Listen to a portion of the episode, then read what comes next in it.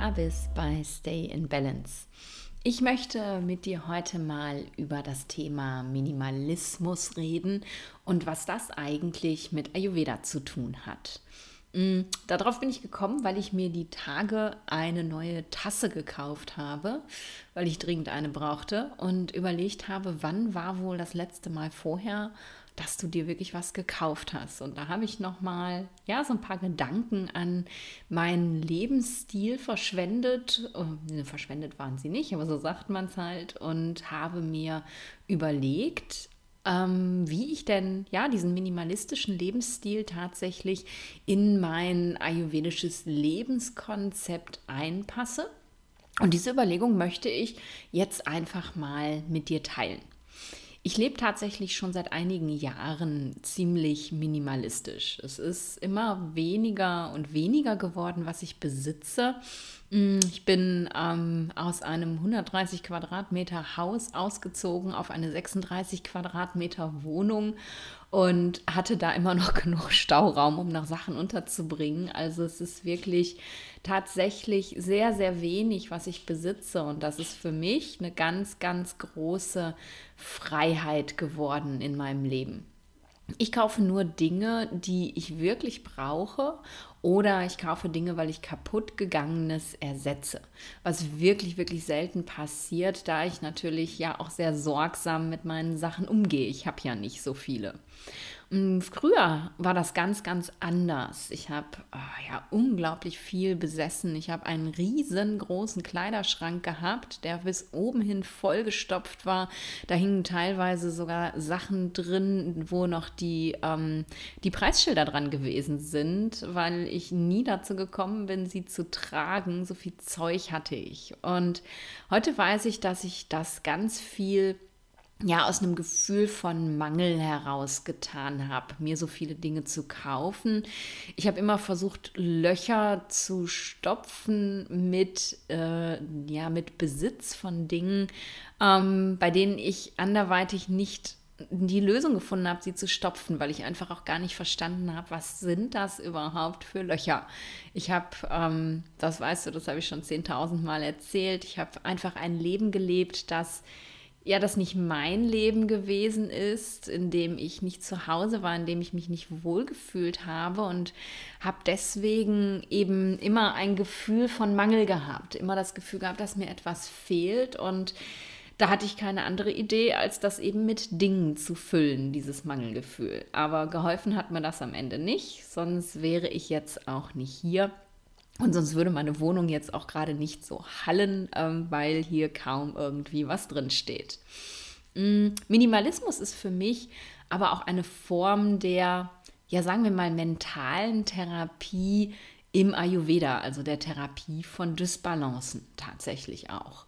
Ähm, wenn wir ja Dinge anhäufen, ähm, dann, dann führt das dazu, dass wir dass wir Raum füllen sozusagen, dass wir den Raum, den wir eigentlich brauchen, um uns zu entwickeln und zu entfalten, vollstopfen mit Dingen und am Ende ja tatsächlich fast das Gefühl haben, keine Luft mehr zum Atmen zu haben. Jetzt magst du vielleicht sagen, hm, habe ich überhaupt nicht. Ich habe ganz viele Sachen und ich fühle mich super toll damit. Dann freue ich mich für dich. Aber ich glaube, dass es ganz vielen Leuten so geht, dass sie ihre Dinge eher als belastend empfinden, als tatsächlich in irgendeiner Art und Weise als heilsam. Mm, je mehr wir anhäufen, desto mehr werden wir durch das, was wir anhäufen, auch abgelenkt von dem, ja, was eigentlich wirklich wichtig ist, was wirklich zählt. Denn all diese Dinge müssen ja auch verwaltet und gepflegt und geputzt und sortiert werden. Und wenn das alles nicht mehr da ist, dann entsteht so viel Raum, sich auch mal mit sich selber zu beschäftigen. Und so wie Ama, also alles das, was wir nicht verdauen können, unsere Schrotas, unsere Körperkanäle verstopft, so verstopft der unnütze Besitz ja unseren spirituellen Raum und hindert die Energie daran, frei zu fließen. Und Äther, du kennst das Element Äther aus dem Ayurveda, auf Sanskrit heißt es Akasha, also der leere Raum ist ja das Element, das es den anderen erst ermöglicht zu sein. Ohne den leeren Raum könnten die anderen Elemente überhaupt nicht existieren und darum ist es am Ende das Wichtigste der Elemente. Und Äther hält unendliches Potenzial in sich und nicht endende Kreativität. Wenn du es schaffst, Äther, also den leeren Raum, dieses Element für dich positiv zu nutzen, ähm, kannst du, ja, kannst du da so viel draus erschaffen und kreieren. Aber füllst du dieses Element permanent mit Dingen, dann kann sich dein eigenes, ganz persönliches Potenzial nie frei entfalten. Und im Ayurveda gibt es keine Trennung von Körper und Geist, das weißt du sicherlich auch. Wenn wir als uns also ja so zuklattern, wie wir das gerne mal tun, ähm, dann kann das auch zu Dysbalancen führen. Und andersherum kannst du aber auch Dysbalancen behandeln, indem du die klatterst, also das Zeug wieder los wirst. Und das ist dann sozusagen ein Detox für deinen Raum. Was heißt das jetzt für die einzelnen Doshas?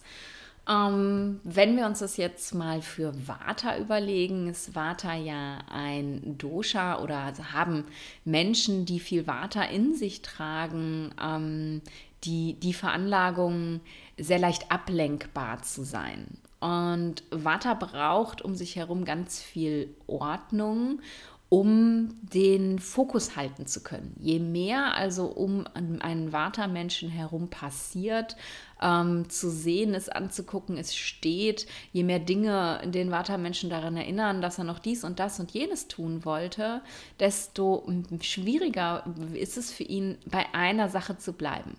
Und wenn Vatas anfangen ähm, zu multitasken, dann führt das tatsächlich ganz oft dazu, dass sie sich in die Dysbalance multitasken. Und Menschen mit viel Vata sind auch über ihre Sinne sehr leicht reizüberflutbar. Also gerade wenn du viel Vata in dir hast, dann kennst du das vielleicht, dass dir laute Geräusche zu viel sind oder dass du es nicht magst, wenn es besonders hell ist oder bunt und schrill und ähm, dass, dass Gerüche für dich vielleicht intensiv und anstrengend sind. Ähm, und das kann natürlich, also so eine Reizüberflutung kann natürlich auch entstehen, wenn du in einem Raum lebst, in einem Zuhause lebst, das einfach voll ist von Sinneseindrücken.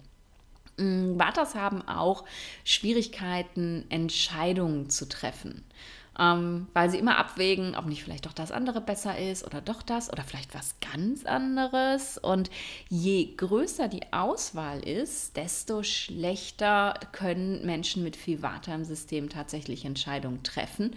Und das bezieht sich wirklich auf alle Entscheidungen des Lebens, also sowohl auf berufliche, auch private, aber eben auch Gesundheitsentscheidungen. Wenn immer so ein großes Angebot ist, dann sind Menschen mit Vata wie der Esel, der zwischen zwei Heuballen verhungert, weil er nicht weiß, mit welchem er anfangen soll.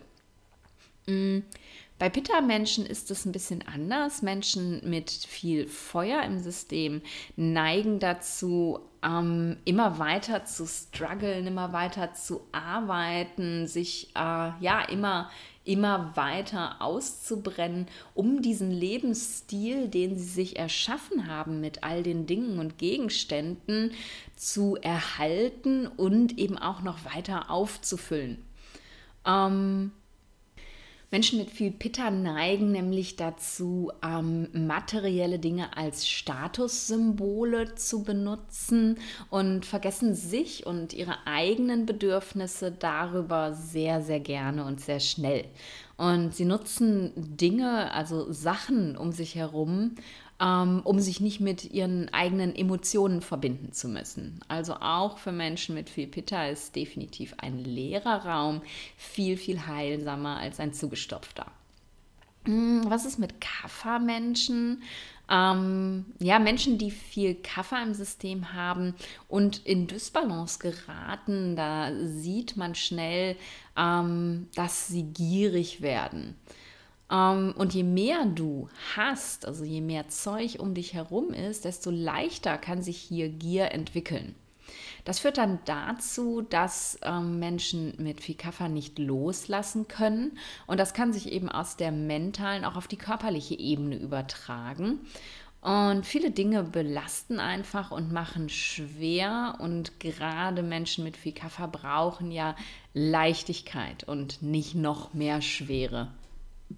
Hm, und jetzt mag ich dich einladen, doch da mal drüber nachzudenken, welcher äh, Klattertyp bist du eigentlich? Was machen deine Sachen, deine Gegenstände, all das, was du um dich herum in deinem Space, in deinem leeren Raum angehäuft hast, was machen die mit dir? Was bist du eher der, der Wartertyp, der ständig von den Dingen abgelenkt wird? Oder hast du das Gefühl, immer noch mehr und mehr anhäufen zu müssen, damit du nicht hinter die Fassade gucken musst? Oder ist es eher ein dich runterziehen und gar nicht mehr loslassen können? Wenn du äh, das für dich rausgefunden hast, finde ich das ganz spannend. Schreib mir das doch einfach mal unter den Post bei Instagram. Ähm, es würde mich mal interessieren, welcher Klattertyp du so bist. Und jetzt schauen wir uns einmal an, ähm, was denn Minimalismus so in den einzelnen Bereichen des Lebens, ähm, ja, der Wohnung für mich tatsächlich bedeutet, ähm, wie das bei mir aussieht, was ich darüber denke. Fangen wir mal mit der Küche an. Ähm, du brauchst in der Küche nicht für alles eine extra Maschine. Seit mein Freund zum Beispiel vor einem halben Jahr versehentlich meine Pfanne zerstört hat, lebe ich nur noch mit einem Topf und einem Wok. Ähm, ich habe immer darüber nachgedacht, brauche ich jetzt eine neue Pfanne? Ja, ich gucke mal irgendwann. Ich bin ziemlich picky mit den Sachen, die ich kaufe. Die müssen dann auch wirklich perfekt sein. Und meine Lieblingspfanne war so perfekt. Die hatte so einen relativ hohen Rand, war schwer, aber nicht zu schwer. Und also ich, ich habe sie geliebt. Ich war sehr begeistert von dieser Pfanne und ich habe immer gedacht, ja, ja, irgendwann, ne, wenn du mal die perfekte Pfanne findest, ach, dann kaufst du mal eine neue. Und jetzt lebe ich wirklich schon seit einer Ewigkeit äh, nur mit Wok und Topf und ich muss ganz ehrlich sagen, ähm, stört mich gar nicht. Also die Pfanne ja, sie war wundervoll, aber sie fehlt mir nicht. Ich kann alles, was ich kochen möchte, tatsächlich auch so kochen. Meine Pfannkuchen werden halt ein bisschen kleiner, weil die unten im, im Wok halt gegart werden und jetzt nicht mehr in einer großen Pfanne. Aber die meisten Sachen sind völlig unproblematisch, auch im Wok oder im Topf zu kochen. Und ähm, ja, das mal als kleine Inspiration, wie viele Pfannen, Töpfe, Kasserolen, tralala brauchst du eigentlich? Weniger ist auch mehr beim Essen. Je mehr Inhaltsstoffe ein Essen hat, desto schwerer verdaulich wird es für dein Verdauungsfeuer. Das heißt, du brauchst auch nicht die ganze Küche und den ganzen Vorratsschrank voll haben mit irgendwelchen äh, Zutaten, Utensilien, die ähm, da seit Ewigkeiten rumstehen und vielleicht sogar abgelaufen sind, damit du eine möglichst große Vielfalt in deinem Essen kreieren kannst. Ähm, ja, ich esse teilweise tagelang immer das Gleiche. Wenn ich mich auf ein Gericht irgendwie festgelegt habe, dann, dann habe ich da so Spaß dran, dann esse ich das immer wieder und wieder. Und es hat meistens auch nicht so richtig viele Zutaten und mich macht es trotzdem glücklich. Und ich habe so mein, ähm, mein Standardrepertoire an Dingen, die ich immer da habe, also wo ich immer vorbereitet bin, wenn ich denn jetzt nun doch mal ähm, ja koche und keine Idee habe, dass ich weiß, okay, das und das ist immer da. Aber dann ist auch gut. Also man muss nicht alles, was irgendwo gerade im Angebot ist, was man eventuell irgendwann mal brauchen könnte, direkt mit nach Hause schleppen. Wir leben ja alle nicht in the middle of nowhere oder wenn wir das tun, dann haben wir meistens ein Auto. Also wenn irgendwas fehlt, kann man das ja immer noch nachkaufen. Hm, je mehr Auswahl wir haben, habe ich vorhin schon gesagt, desto schwerer ähm, wird es für uns Entscheidungen zu treffen. Und deswegen meine Küchenminimalismus-Tipps. Guck, dass du einen Grundstock an Lebensmitteln und Gewürzen, mit denen du wirklich dich ja gut auskennst, mit denen du arbeiten kannst, da hast und schmeiß den Rest raus, von dem du sowieso nicht weißt, wie man das kocht oder wie man das kombiniert. Ähm, oder du machst es dir zur Challenge, genau diese Sachen jetzt mal einfach wegzukochen. Mm, es spricht wirklich nichts dagegen, mehrmals hintereinander das Gleiche zu essen oder einfach mal fünf Basisgerichte zu haben und die immer wieder zu kochen. Geh durch die Küche und räum alles aus den Schränken an einen Ort, an den Tisch oder wo auch immer du Platz hast, wo du es sehen kannst. Alles auf einen Haufen. Das ist nämlich meistens ziemlich, ziemlich heilsam, wenn du siehst, wie viel Zeug sich da tatsächlich in deinen Küchenschränken versteckt hat, wovon du 50 Prozent nie siehst, weil das immer in der hinteren Reihe steht und ähm, du es eigentlich auch nie benutzt. Und wenn du das gemacht hast und dich vom ersten Schreck erholt hast, dann sortiere alle Sachen wieder in die Schränke ein, die du, jetzt kommt's, mindestens einmal in der Woche nutzt. Und den Rest packst du in eine Kiste und stellst sie in den Keller. Wenn der Keller jetzt ewig weit weg ist, dann stell sie irgendwo anders hin, wo sie dich nicht stört. Aber ich würde empfehlen, stell sie in den Keller, denn manchmal ist es tatsächlich so, dass wir meinen, etwas zu brauchen, so wie ich meinte, ich bräuchte eine neue Pfanne. Wenn uns dann aber der Aufwand zu groß ist, an die Sache ranzukommen, ähm, dann brauchen wir sie am Ende nämlich vielleicht doch nicht. Das heißt, stell die Kiste in den Keller und was du innerhalb eines Jahres nicht wieder nach oben geholt hast, das kannst du weggeben. Das brauchst du sowieso nicht. Und ja, hab, das ist auch noch ein ganz wichtiger Tipp, hab lieber wenige gute, dann von mir aus auch kostspielige Utensilien als zahllose schlechte. Ich habe zum Beispiel nur drei Messer. Ich habe ein großes Messer, mit dem ich schneide. Ich habe so ein kleines handliches Messer, mit dem ich schneide. Und ich habe eins mit diesen, mit diesen Zähnen dran, mit denen ich am liebsten Tomaten schneide.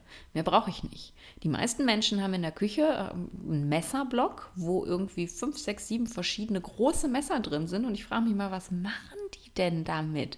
Also ein großes, scharfes Messer, das eine gute Qualität hat, ähm, das doch, reicht doch vollständig aus. Also reicht mehr brauchst du nicht. Und je besser die Utensilien in ihrer Qualität sind, desto mehr Spaß macht es dir am Ende auch zu kochen. Du brauchst nicht zehn halbscharfe Messer. Wenn du dir ein richtig gutes kaufst, dann hast du richtig Spaß daran vorzubereiten, weil es schnell geht und total wenig umständlich ist. Und also investier lieber ein bisschen mehr Geld in gute Sachen, anstatt dir einfach nur, weil irgendwas im Angebot ist und du meinst, ach ja, du könntest jetzt auch noch das Filetiermesser und das Messer brauchen, dir einfach die Schränke damit voll zu werfen. Gehen wir ins Badezimmer. Mm, wir neigen dazu, und das ist nicht nur bei Ayurvedis so, sondern auch bei oder gerade bei anderen Menschen, dass wir immer für alles ein Öl und eine Creme und eine Lotion und eine Packung und ein Serum und sonst irgendwas haben müssen. Aber wenn man mal ganz ehrlich ist, braucht es das eigentlich nicht wirklich. Mm, mit der Haut ist es nämlich genauso wie mit dem Akne. Je mehr du ihr anbietest, sozusagen, desto überforderter ist sie. Also wenn du fünf verschiedene Produkte auf deine Haut drauf machst, begonnen mit dem Make-up-Entferner für die Augen, dem der extra Waschlotion, dann kommt das Serum drunter, dann kommt die Tagescreme mit, ähm, wie heißt das drin? Also wenn die so färbt, also wie so ein Make-up, aber nicht wirklich Make-up, dann kommt da noch Puder drüber oder vielleicht wirklich sogar noch Make-up. Ähm, das überfordert deine Haut vollständig und ähm, ja, dann wird sie irgendwann wie Akne Agni einfach klein beigeben und sagen, nö, dann mache ich jetzt gar nichts mehr. Letztlich braucht es im Badezimmer eigentlich sehr, sehr wenig. Ich habe zum Beispiel eine Seife, mit der ich mir die Haare, den Körper und das Gesicht wasche. Fertig. Ich habe ein Öl, das ich für das Gesicht nutze. Äh, ich habe ein Öl für den Körper. Damit mache ich auch Öl ziehen und das benutze ich übrigens auch in der Küche. Ja, jetzt könnte man sagen, ist doch total dämlich. Du läufst ständig mit diesem Öl hin und her. Ja, wenn man nur so semi-minimalistisch ist, kann man sich das Öl ja in eine zweite Flasche umfüllen. Ähm, mich stört das nicht. Ich bin froh, dass ich diese eine Flasche im Badezimmer nicht stehen habe ähm, und hole sie mir dann aus der Küche oder andersrum. Ähm, aber wie gesagt, du kannst es dir ja auch in ein kleines Fläschchen umfüllen. Mm. Dann habe ich natürlich eine Zahnbürste, dann habe ich eine Zahnpasta und ich habe einen Zungenschaber. Und das ist es, was bei mir im Badezimmer rumliegt. Ich habe noch Wimperntusche, weil ich mag einfach, wie meine Augen aussehen, wenn die Wimpern getuscht sind. Und gut, that's it. Mehr braucht man nicht im Bad. Und äh, gerade bei den Ayurvedis ist es dann so, dass man auch noch denkt, man bräuchte jetzt ein extra ayurvedisches Öl für das Ölziehen und ein extra Öl für die Körpermassage und dann noch ein Haaröl. Und am Ende muss man mal sagen, machst du damit den Hersteller dieser Produkte glücklich ähm, und hast dich einfach nur zugemüllt. Denn das ist alles total überflüssig. Du kannst das alles einfach mit einem reinen Öl machen. Diese ganzen Produkte, die du kaufen kannst, wo irgendwelche Zusatzstoffe drin sind, ähm, da steht ayurvedisch drauf, aber da ist noch lange nicht ayurvedisch drin. Und wenn du wirklich das Gefühl hast, du möchtest deine Produkte irgendwie noch verbessern, dann arbeite doch lieber mit ätherischen Ölen. Such dir zwei, drei ätherische Öle aus, die für deinen Typ, die für deinen Dosha gut sind. Und dann kannst du einfach ähm, ja immer einen Tropfen von dem Öl in dein, dein Öl mit reingeben und dann hast du, ja, hast du dir was Gutes getan, tatsächlich. Gehen wir weiter in den Kleiderschrank oder zum Kleiderschrank. Rein gehen wir jetzt nicht. Ähm, beim Kleiderschrank, boah, das war meine größte Herausforderung, weil da einfach so viele Dinge gewesen sind, von denen ich einfach nicht wusste, ja, was machst du denn damit? Brauchst du das noch? Brauchst du das nicht? Was ist, wenn du wieder zunimmst? Heb das lieber auf und das brauchst du für das und das für das. Und irgendwann war so viel Zeug drin, dass ich ähm, kaum noch atmen konnte und es fiel mir ganz, ganz schwer, tatsächlich die Sachen loszulassen.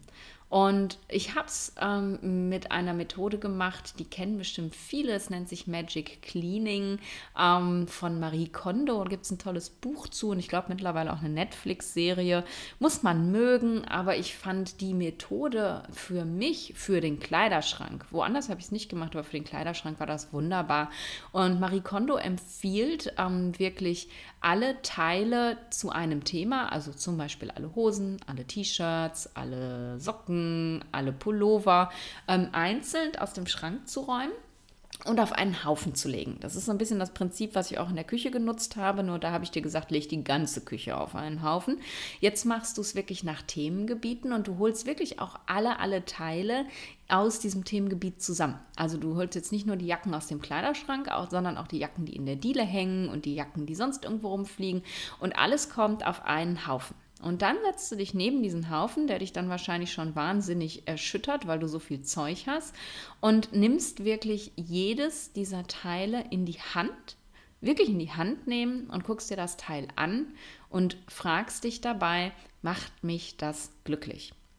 Und die Frage ist nicht, äh, passt mir das so gut mit meinen Speckröllchen, man sieht die dann nicht so toll, oder ist das so praktisch, oder habe ich das schon so lange, oder da habe ich mit meinem Mann auf der Hochzeitsreise auf Bali drin getanzt, sondern macht dich das glücklich. Und es ist egal aus welchem Grund es dich glücklich macht, ob da jetzt eine Erinnerung dran hängt oder ob du dieses Teil einfach extrem magst, aber du musst wirklich, wenn du das Teil in die Hand nimmst, Glück empfinden und nicht einfach nur rationales Diskutieren mit dir. Und ich würde dir empfehlen, zieh die Teile nicht an, behalt sie nur in der Hand. In dem Moment, wo du nämlich anfängst, ah, das muss ich nochmal anprobieren, ich weiß überhaupt nicht, passt das jetzt oder nicht, da geht es nicht drum. Mach dich das Teil glücklich. Und wenn dich das Teil nicht glücklich macht, dann packst du das Teil weg. Dann gibst du das ab. Und so machst du das für jedes Thema in deinem Kleiderschrank. Und wenn du richtig cool drauf bist, dann gibst du die einfach sofort weg, die Teile. Und wenn du sagst, oh, oh, oh, ich weiß nicht, vielleicht brauche ich das doch noch, solltest du nicht, weil du solltest nichts tragen, was dich nicht glücklich macht. Aber wenn du noch nicht kannst, wenn du noch nicht so weit bist, dann mach's wie mit der Küche, pack das in eine Kiste, tu das in den Keller. Und wenn du das binnen einem Jahr nicht wieder hochgeholt hast, dann kann es weg, definitiv. Ähm, denn es ist total wichtig, dass du eine Garderobe hast, ja, in die, die du wirklich liebst, dass du dich wirklich immer in dein, deiner Kleidung wohlfühlst. Denn dieses, dieses Wohlbefinden in unserer zweiten Haut sozusagen, dieses Wohlgefühl, hat eben auch ganz, ganz viel mit unserer Balance zu tun. Und was noch dazu kommt, ist, wenn du eben so einen minimalistischen Kleiderschrank hast oder wie man das heute nennt, eine Capsule Wardrobe, dann passt immer alles zusammen und das heißt, du musst viel weniger Entscheidungen treffen, was du denn jetzt nun wirklich anziehst und sparst wahnsinnig Energie und Kapazität für Dinge, die viel wichtiger sind. Heb überhaupt keine Altlasten daran auf, die dich daran erinnern, dass du mal da wieder reinpassen willst. Also nichts, was, was viel zu klein für dich ist, aufheben und dir immer denken, irgendwann, irgendwann habe ich wieder das Gewicht, dann passe ich da wieder rein. Das macht nämlich nur unnötig Stress und Stress erhöht dein Vata. Also gib das Zeug weg. Wenn du irgendwann wirklich wieder dieses Gewicht hast, dann gönn dir was, kauf dir was Neues, was dich wirklich glücklich macht. Ich kann aus meiner Erfahrung sagen, ich habe, glaube ich, über bestimmt ha, zehn Jahre, ich glaube, so drei Jeans mit mir rumgeschlört, die ich unbedingt irgendwann wieder nochmal anziehen wollte. Und irgendwann war es dann soweit und diese drei Jeans passten plötzlich wieder. Und dann fand ich die extrem hässlich. Ich habe gedacht, die, die hast du mal gut gefunden, die musstest du jetzt unbedingt aufheben. Die standen mir überhaupt gar nicht mehr, weil sich mein Geschmack vollständig verändert hat. Also gib die Sachen weg, stress dich nicht unnötig, erhöht dein Vata. Wenn du so einen minimalistischen Kleiderschrank haben möchtest, kann ich dir aus ayurvedischer Sicht auch empfehlen, dass die Sachen praktisch zueinander passen sollten. Also es macht keinen Sinn, zum Beispiel ähm, ganz, ganz viele dicke Pullover zu haben äh, und irgendwie nur viel zu wenig T-Shirts, weil ähm, du solltest halt, wenn du ayurvedisch ein bisschen auf dich achten möchtest, am besten so einen Zwiebelschalen-Look praktizieren. Also am besten immer mehrere Sachen übereinander übereinander tragen, damit du dich den Außentemperaturen anpassen kannst. Also es ist viel besser, äh, eine dünne und eine dicke Strickjacke und äh, ein T-Shirt mit langen Ärmeln und eins mit kurzen und vielleicht einen Top zu haben, als irgendwie zu viele dicke Pullis, weil so kannst du dich immer der Außen, den äußeren Bedingungen anpassen und du kommst nicht ins Schwitzen oder du kommst auch nicht ins Frieren. Ähm, das macht viel mehr Sinn aus ayurvedischer Sicht als eine Riesensammlung von Zeug im Kleiderschrank. So, was haben wir denn noch? Hm, Bücherregal, auch ein spannendes Thema. Äh, auch ein spannendes Thema bei Ayurvedis. Ähm, zu viele Ayurveda-Bücher im Bücherregal haben, ist auch ein ganz großes Thema, wenn man anfängt, sich mit Ayurveda zu beschäftigen. Ähm, man kauft und kauft und kauft und die meisten liest man nicht oder man liest mal so rein und liest sie nicht zu Ende oder man stellt fest, okay, das stand in dem anderen Buch genauso und packt es dann doch wieder weg. Aber es ist trotzdem irgendwie so, dass man immer noch eins und noch eins haben will und dann, ja, dann hängen diese Bücher wie so ein Damoklesschwert über einem. Kennst du den Begriff noch? Damoklesschwert? Wo habe ich den eigentlich ausgegraben? Egal. Dann hängen diese Bücher wie ein Damoklesschwert über einem und erinnern einen immer daran, wie unperfekt man ist, weil man es ja nicht schafft, den Ayurveda in sein Leben zu integrieren. Und in so vielen schlauen Büchern steht aber drin, wie es geht. Also such dir lieber dein ja, dein Nachschlagewerk aus. Also nicht so ein Ratgeber, den du von vorne nach hinten durchliest und sagst, fertig, nächster, sondern such dir ein Ayurveda-Buch aus, von dem du sagen würdest, wow, da ist irgendwie alles drin, da kann ich immer mal wieder reinblättern, ähm, da kann ich immer mal wieder nachgucken, wenn ich irgendwie ja nicht sicher bin, was, was habe ich denn jetzt, wo stehe ich denn jetzt, was ist denn jetzt gerade mein Problem und nicht dieses massive Sammeln von noch ein Buch und noch ein Buch. Man kann natürlich mehrere Ayurveda-Bücher haben, ich habe natürlich auch mehrere, aber die sind dann auch zu unterschiedlichen Themen. So, ne? Dann ist das wieder in Ordnung.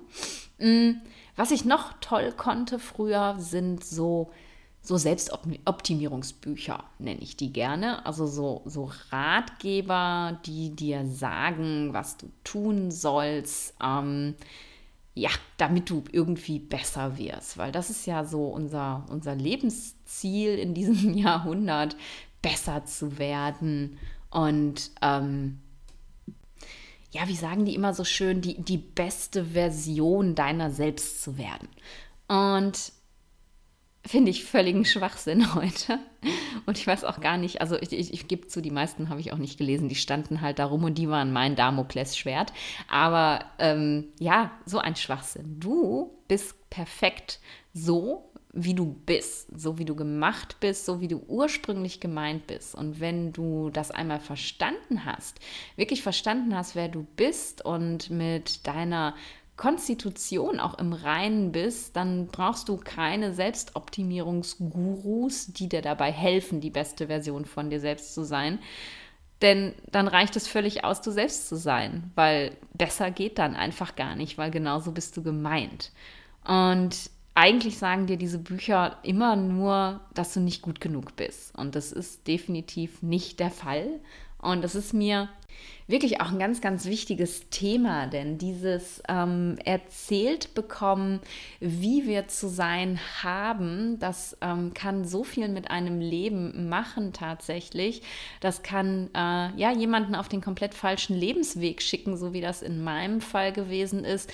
Aber das kann auch sein, dass du im richtigen Leben steckst und da drin dann doch irgendwie völlig unglücklich bist, weil du ähm, ja, weil du immer das Gefühl hast, vor eine Wand zu laufen, weil alles schwer ist, weil alles so wahnsinnig viel Energie kostet. Und das passiert eben, wenn wir, ja, wenn wir nicht in Alignment, so in Ausrichtung mit uns selbst und mit unseren Bedürfnissen sind. Und darum, das habe ich dir ja letzte Woche erzählt, habe ich eben auch mein, ähm, ja, mein 1 zu 1 Mentoring erschaffen, Align Your Life, in dem ich eben, ja, Menschen beibringen möchte, wie es funktioniert, wirklich in Ausrichtung mit sich selbst zu sein, in allen Lebensbereichen und ähm, ja, dann wirklich im Flow zu sein und in ihrer Zone of Genius zu sein. Wenn du jetzt nicht weißt, worüber ich rede und die Folge letzte Woche nicht gehört hast, dann schau doch noch mal eben da rein oder hör doch noch mal da rein oder hör sie dir einfach hinterher an.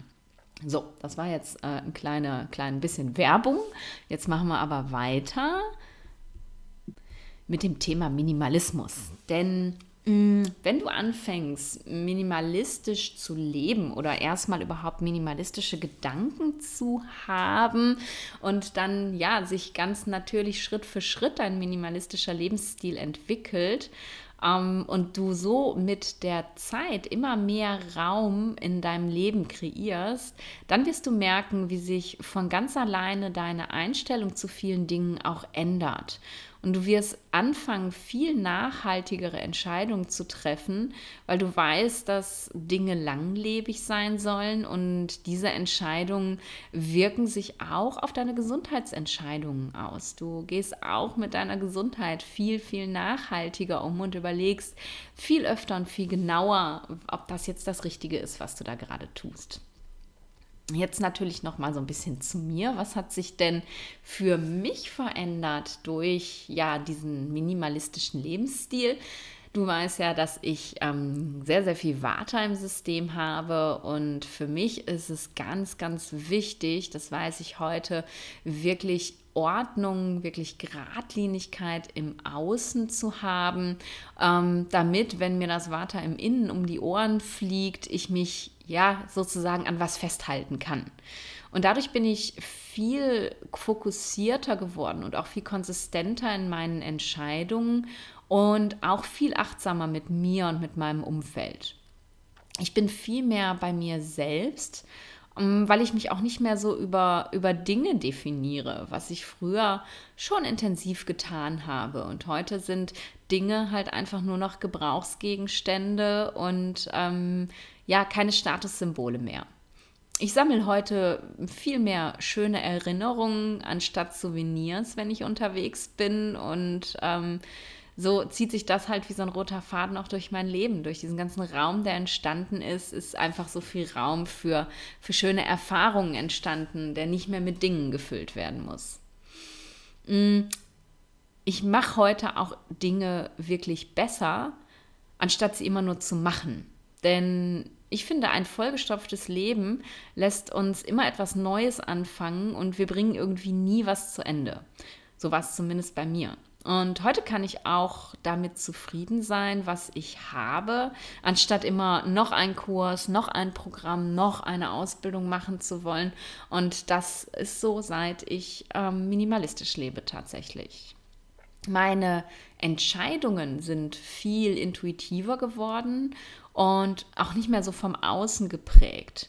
Und das bezieht sich wirklich auf alle Bereiche meines Lebens. Ich bin super selektiv, wofür ich meine Zeit und mein Geld investiere.